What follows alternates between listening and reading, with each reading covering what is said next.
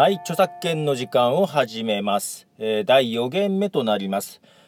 スタンド FM の方でレターをいただきましたのでそちらを取り上げたいと思います、えー、小学校や中学校の運動会や公的なイベントの歌声喫茶かっこ入場無料。古いレコード鑑賞。カラオケ大会の著作権について聞きたいです。ということですね。まあ、聞きたいですという内容がどこまでのことかというのもあるんですけども、えー、それぞれちょっとずつ違うんですけども、えー、まず小学校や中学校の運動会ですね、えー、運動会での楽曲使用について、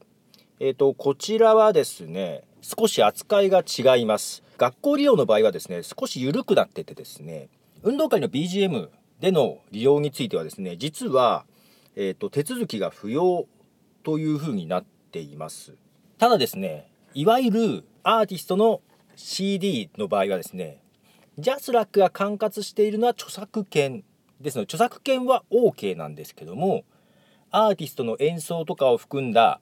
著作隣接権こちらはジャスラックの管轄外なんですね。なので例えば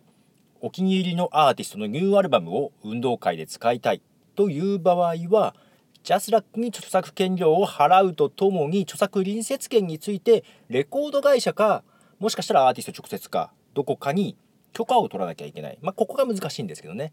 なのでよく運動会で流れるのって他の人が演奏したものが流れたりしませんか？ね、カバー曲というのかな。それはそういう理由があるんです。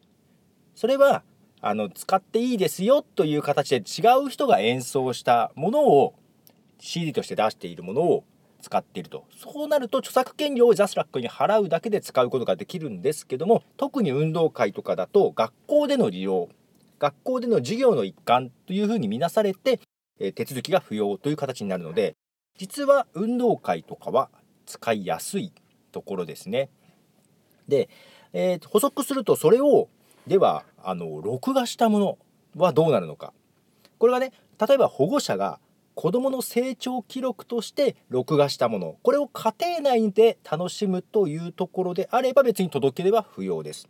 業者が録画して保護者に配る、まあ、あるいは学校が録画して保護者に配る。この場合は実は手続きが必要だったりします。ということですね。あとは公的なイベントの歌声喫茶。歌声喫茶。まあこれはカラオケ大会とも似てるかもしれないですけども。これは、えーと、やっぱり著作権は手続きが必要がありますね。でこの著作権料というとこでいくと,、えーと、そこで入場料を取るか取らないかとか、えーと、そこの何人の人が来るのかキャパですね、えー、聞く人の人数これによって料金が変わるというところなのでそれはえーと、料金は調べてもらわなきゃいけないかなと思います。であと古いレコード鑑賞これも、まあ、線引きは難しいんですけども家庭内とかで私的に楽しむという分にはもちろんいらないですけども大勢の人を集めて楽しむというとこではまあ公的なイベントの疑い喫茶とかと似ているのでいりますけどもここがいわゆる著作隣接権っていうのも絡んでくるのでえーと、通常はよろしくないんじゃないかなというふうに思いますね。えー、だからそれこそ有線とかね流すとかであればああの場合はラジオとかと一緒で包括的契約を結んでるはずなので大丈夫かなと思いますけどもいわゆるレコード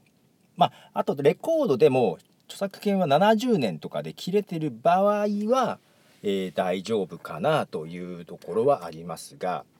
えー、切れてないもの保護期間を切れてないものについてはやはり著作権の手続きが必要かなと思います。はい、ということで著作権ですけども、えー、学校の授業の一環としての利用であれば一部手続きが不要なものがありますよと。